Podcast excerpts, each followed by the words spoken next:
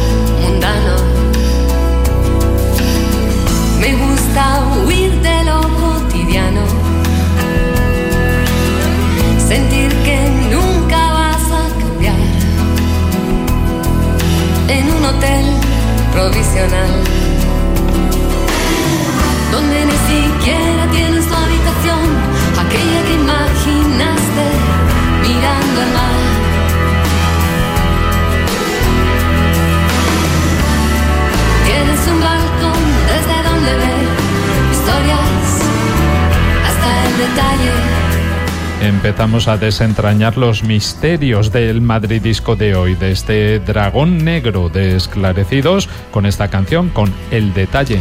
Y detalle es una palabra que define muy bien la música de esclarecidos. Está construida siempre con matices, yo diría que desde lo contenido, lo pequeñito, lo cotidiano, lo íntimo. Vamos, como la propia y muy especial voz de, de Cristina Giso, o esos textos aparentemente sencillos, casi distantes de su letrista Alfonso Pérez, como, como escribe aquí, me gusta desnudar el detalle, ver las historias desde el balcón en un altar mundano. En Esclarecidos el conjunto es siempre mayor que las partes y manda la sutileza. Bueno, yo no voy a ser nada sutil, voy a ir al grano. ¿Por qué este disco de Esclarecidos y no otro? Bueno, primero porque es el que más me gusta, ¿vale? Pero ah, es una cosa personal, ¿vale? No, pero sobre todo porque tras 13 años y 5 discos, yo diría que Dragón Negro marca una transición, esa transición hacia sonidos más arriesgados que ya se apuntaban en el disco anterior, en rojo, y que predominan desde luego en el siguiente, La Fuerza de, los Débiles, que también fue el último de la banda. Pero aquí hay un equilibrio perfecto entre una producción más clásica y dosis de aventura aportadas, eh, entre otros, sobre todo, vamos, por un gran músico y productor que por aquel entonces yo creo estaba en su mejor momento, Suso Saiz, una institución de la música madrileña que volverá a Madrid Discos seguro y así las canciones brillan con más fuerza que nunca. Claro, quizá el disco no tiene los temas más famosos de Esclarecidos, pero sí contiene algunas de las mejores canciones, ¿no? Yo creo que sin dudas. De hecho, se sacaron hasta cinco singles de que acabó siendo el disco de más repercusión del grupo. Canciones perfectas como la que escuchamos, El Detalle, o la que va a sonar ahora mismo, No Quiero.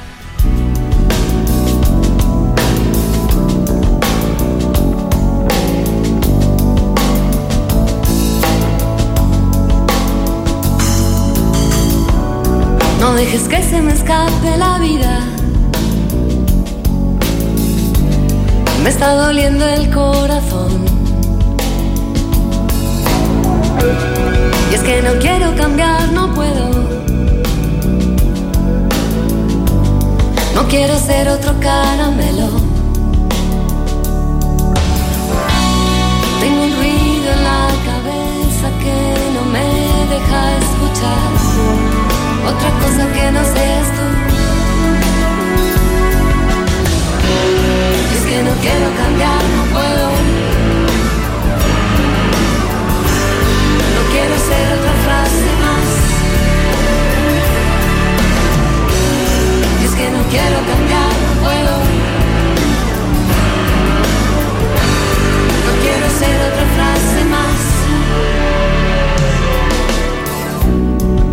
¿Qué importa cómo caigan los dados si al final siempre están debajo del?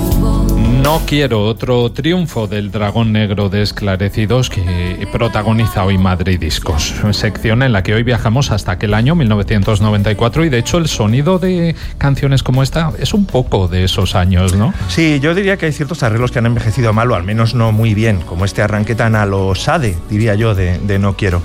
Pero claro, entonces viene Suso al rescate y la canción acaba en un crescendo de guitarra, siempre logra darle un, un giro. Has mencionado a la cantante, claro, que es la figura más famosa de Esclarecidos, Cristina Giso, al productor y al letrista, Alfonso Pérez. Pareja de Cristina, por cierto, y batería en los primeros trabajos del grupo.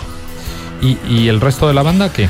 Bueno, que no se enfaden conmigo, sí, los voy a mencionar. Completan la formación el hermano del propio hermano de Cristina, Nacho, al saxo y el, y el clarinete, que yo creo que es... Otro rasgo de identidad, sí, de la banda. Sí, sí, señor. Y luego Coyan Manzano es el bajista, Vicente Clemente el batería y Miguel Herrero el guitarrista. El disco se grabó y se mezcló aquí en Madrid, ¿no? Sí, en los estudios La Nave entre marzo y abril de 1994. ¿Algún colaborador?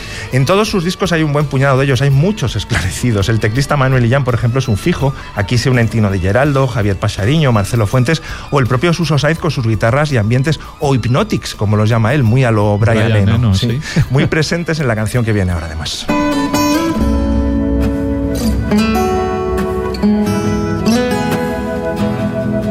¿Qué pasará mañana cuando el café esté amargo? Cuando huela ceniza en mi habitación. ¿Qué pasará mañana cuando no tengas a quien gritar? Cuando tengas que elegir a quién vas a castigar. La respuesta, mi amor, la tienes que buscar. En el tiempo en tu corazón, la respuesta, mi amor, nadie te la puede dar.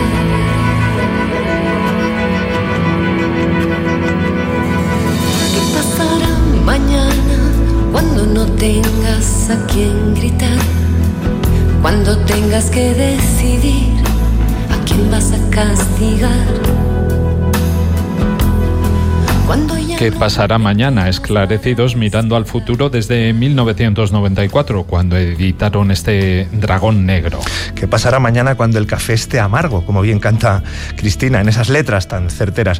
El caso es que más bien vamos con un ¿qué pasó ayer? O sea, la historia previa de Esclarecidos. La banda nace como Guapito de Cara y los Esclarecidos, ojo, en Madrid. ¿De verdad? ¿Ese era su nombre Guapito de Cara y los Esclarecidos. qué horror, qué horror. En Madrid en 1980, vamos, en plena movida, pero la verdad es que estaban en tierra de nadie ni eran del equipo del pop clásico de Secretos o de Nacha Pop, ni de los nuevoleros pegamoides o zombies exactamente, siempre francotiradores y outsiders. Claro, como iban tan a su rollo, tuvieron que montar su propio sello discográfico. Porque parece ser que nadie los quería fichar, sí. Gasa, grabaciones accidentales, donde publicaron todos sus discos y otros de derribos arias o décima víctima. Como apuntabas antes, al principio eh, su vocación era claramente amateur. ¿Qué pasó ahí?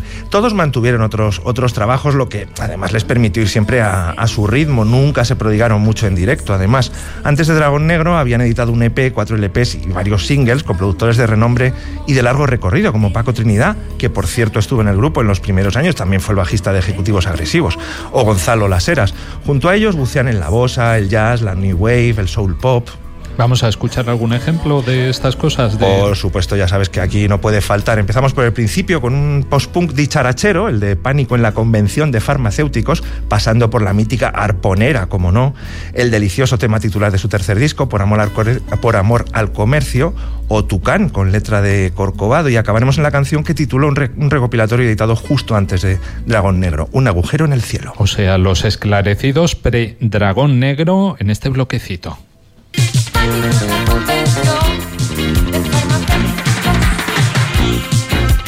Todos invitados esperan.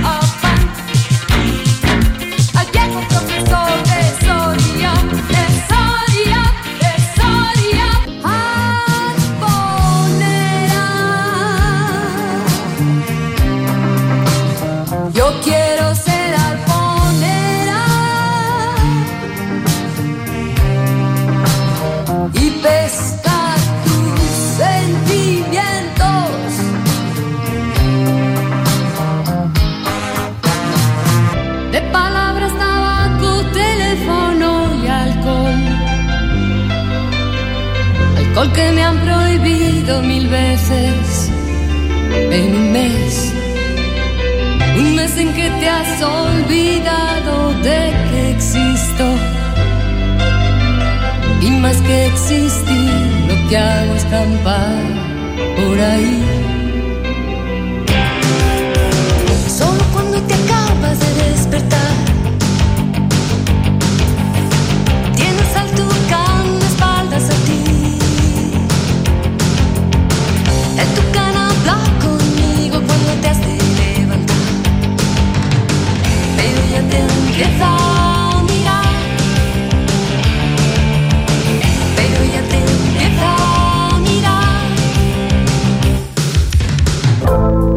Vamos a trepar tierra adentro.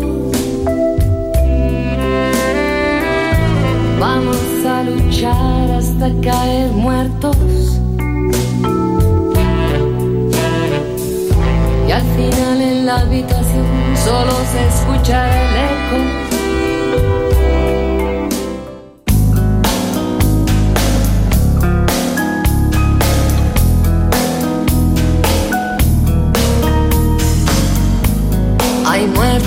Que nunca mueren y vivos que no conocen la vida. Hay respiraciones cortas y las hay entrecortadas. Hay gente que vende cosas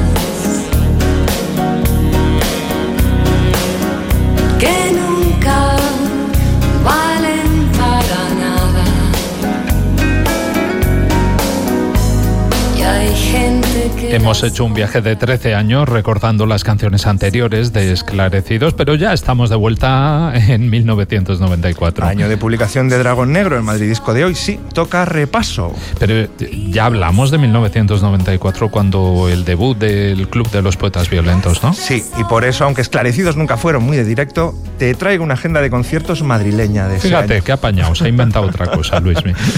Mira, yo lo primero que te diré es que yo debía tener muchas cosas interesantes que hacer en el 94 porque no estuve en casi ninguno de los que voy a destacar. Anda, A pues ver- a- mira, yo no había nacido, pero a lo mejor Ya, fui a alguno claro, de ellos. Así sí. que venga, cuéntame. A La ver. frase recurrente. Mira, el primero que me perdí fue el de Nirvana, 8 de febrero, su segunda vez aquí en el pabellón de deportes del Real Madrid y como quinteto, con segundo guitarrista y una chelista. Fue, de hecho, uno de los últimos bolos de Kurt Cobain, que se quitó la vida dos meses después, el 5 de abril. ¿Estuviste...?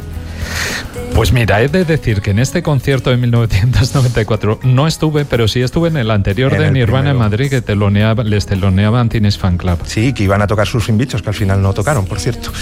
Eh, bueno, y también me perdí el del 26 de abril. Yo creo que aquí sí debiste estar, José Luis, porque... ¿De quién? mm, eh, Cocteau Twins en Pachá. Anda, pues sí. Además, guardo un recuerdo fantástico con tres guitarristas, el bajista, un sonido espectacular, se identificaba todo muy bien, muy bien. Los Cocteau Twins, él sabe que yo soy muy fan. Claro, por eso lo decía, me hubiera encantado estar a mí.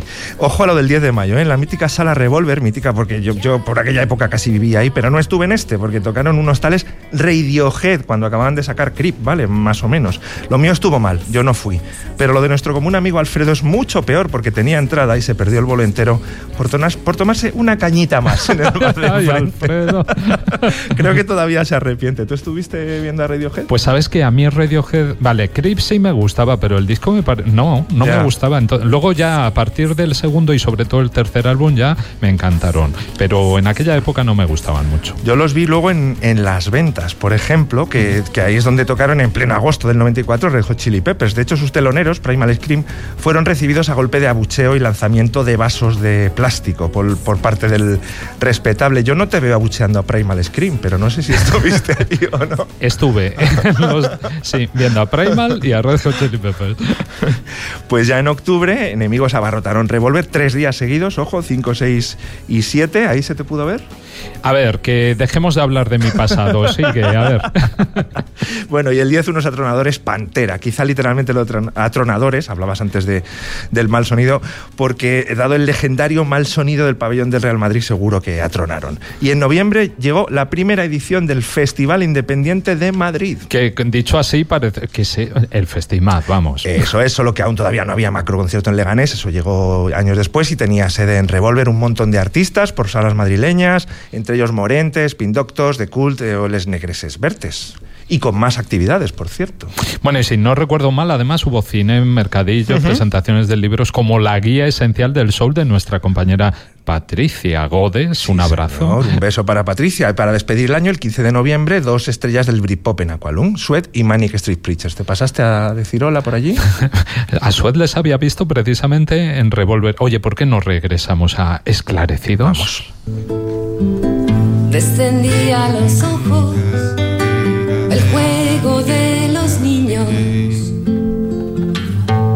y Dragón Negro tocaba mi memoria.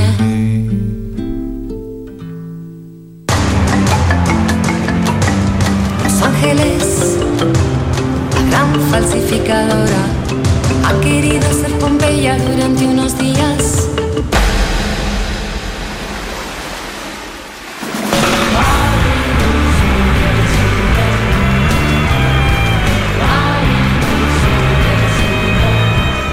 Perdona, Luismi, ¿qué es esto tan raro que estamos oyendo? ¿Es solo una canción? ¿En serio? No, he mezclado tres canciones del disco de Esclarecidos, de la parte más experimental de Dragón Negro, tanto en lo musical como en los textos. Primero ha sonado la breve canción de 30 segundos que da título al álbum, con letra de, da título al álbum con letra de Pablo Guerrero. Que por cierto hacía coros, ¿no?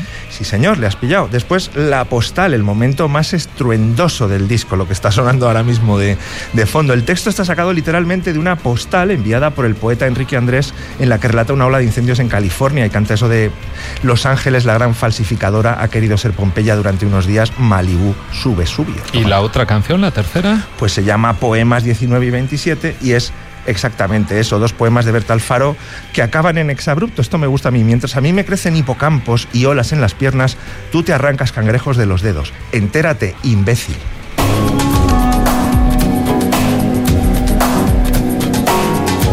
Tú crees que estoy en una nube y que parezco un avestruz.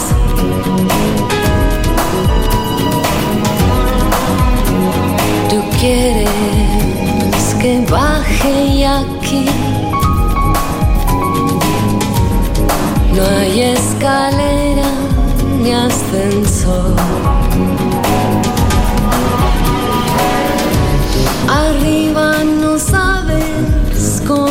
Aclaremos que entérate imbécil lo decía la letra, ¿no? Que no me lo estabas diciendo a mí, ¿no? Ni a nadie, ni a vale, nadie. No, no me entero. Bueno, y lo que está sonando es Avestruz, una versión diferente, ¿no? Sí, Avestruz 2 se llama y cierra el disco Dragón Negro. Es una reinterpretación de Avestruz en la que, por cierto, está el gran Tino Di Geraldo. La semana pasada le tuvimos también en el Madrid Discos de, Luz, en la Contraluz, tocando bajo y percusión. Y desde luego se ve la mano de Suso Saiz. Con el que siguieron colaborando. Sí, señor, tomó mayor protagonista, mayor protagonismo en el siguiente y ya último disco de Esclarecidos, La Fuerza de los Débiles, de 1996. Lo apuntado en Dragón Negro estalló definitivamente. Drum and bass, trip hop, guitarras distorsionadas, atmósferas viciadas. Escucharemos una muestra de, de un instante. Has dicho último disco, pero luego hubo continuación de alguna manera, ¿no? De alguna manera, eh, tras, tras ese disco, la banda decide sencillamente deshacerse, tal y como vino, se fueron, y despedirse en 1997 con un álbum doble de remezclas de La Fuerza de los Débiles llamado 5658, un número que eran los días transcurridos entre su primer concierto, ni más ni menos que en Rocola, el 22 de julio del 81, y el último que fue en Caracol el 17 de enero del 96. ¿Remezclas decías? ¿Quiénes remezclaban? Pues parte de la florinata de la electrónica del momento, Big Toxic, Fangoria, Javi Pez o el propio Suso Sainz, de todos ellos escucharemos fragmentitos también, pero también Vanguard, Corcovado, IPD, el productor José María Rosillo. Cristina y Suso siguieron en la música colaborando bajo el nombre de Giso, ¿no? Volvieron en el 98, o sea, un año después de, de, de, de clausurarse esclarecidos. esclarecidos. Y, y, editaron un, un, único álbum como, como Giso y varios EPs, muy en la onda de la fuerza de los débiles. Voy a recuperar también un tema que se llama El Futuro. Y luego, cuando nadie lo esperaba, en 2012 reaparece con su nombre completo, Cristina Giso, de nuevo con Suso, pero ahora con un álbum casi acústico y reposado, si alguna vez, para desaparecer otra vez más sin dejar rastro. Sonará No viajas sola. Vamos al lío.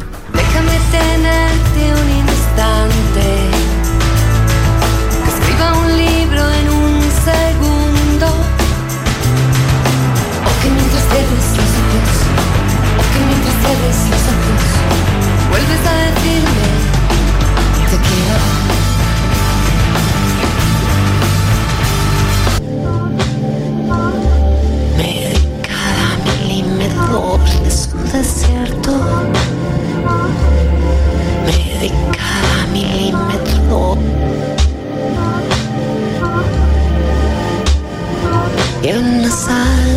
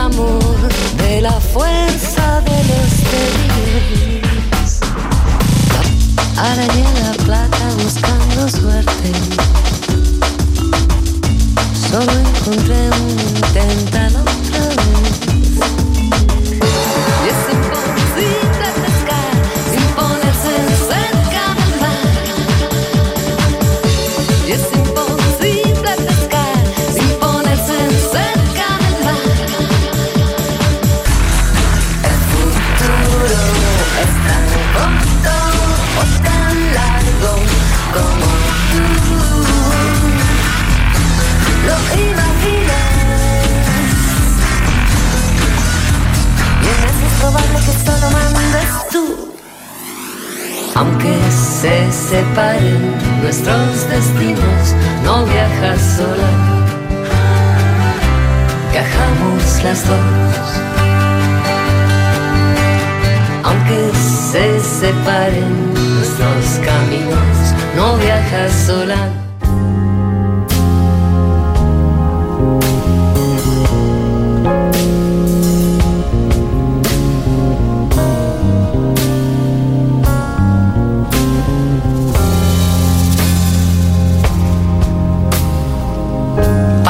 Decir lo contrario si soy la mala rosa? La que incendia con fuego el sabor de los besos. Que luego apaga con lluvia de dolor.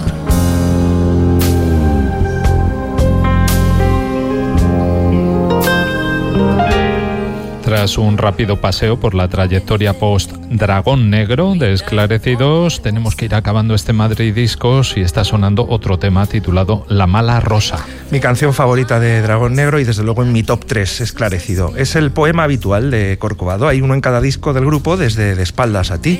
Y esta es la historia de una fe fatal sin redención posible que hunde sus espinas en la hierba del amor. Intensa y bonita manera de acabar. Muy bien, Luis ¿nos adelantas de qué vamos a hablar la próxima semana? Pues sí, señor, tendremos rock desde la Elipa con Burning. Muy bien, Burning, ahí Burning, Burning en, en Madrid Discos la próxima semana. Muchas gracias, Luis. Un placer, como siempre.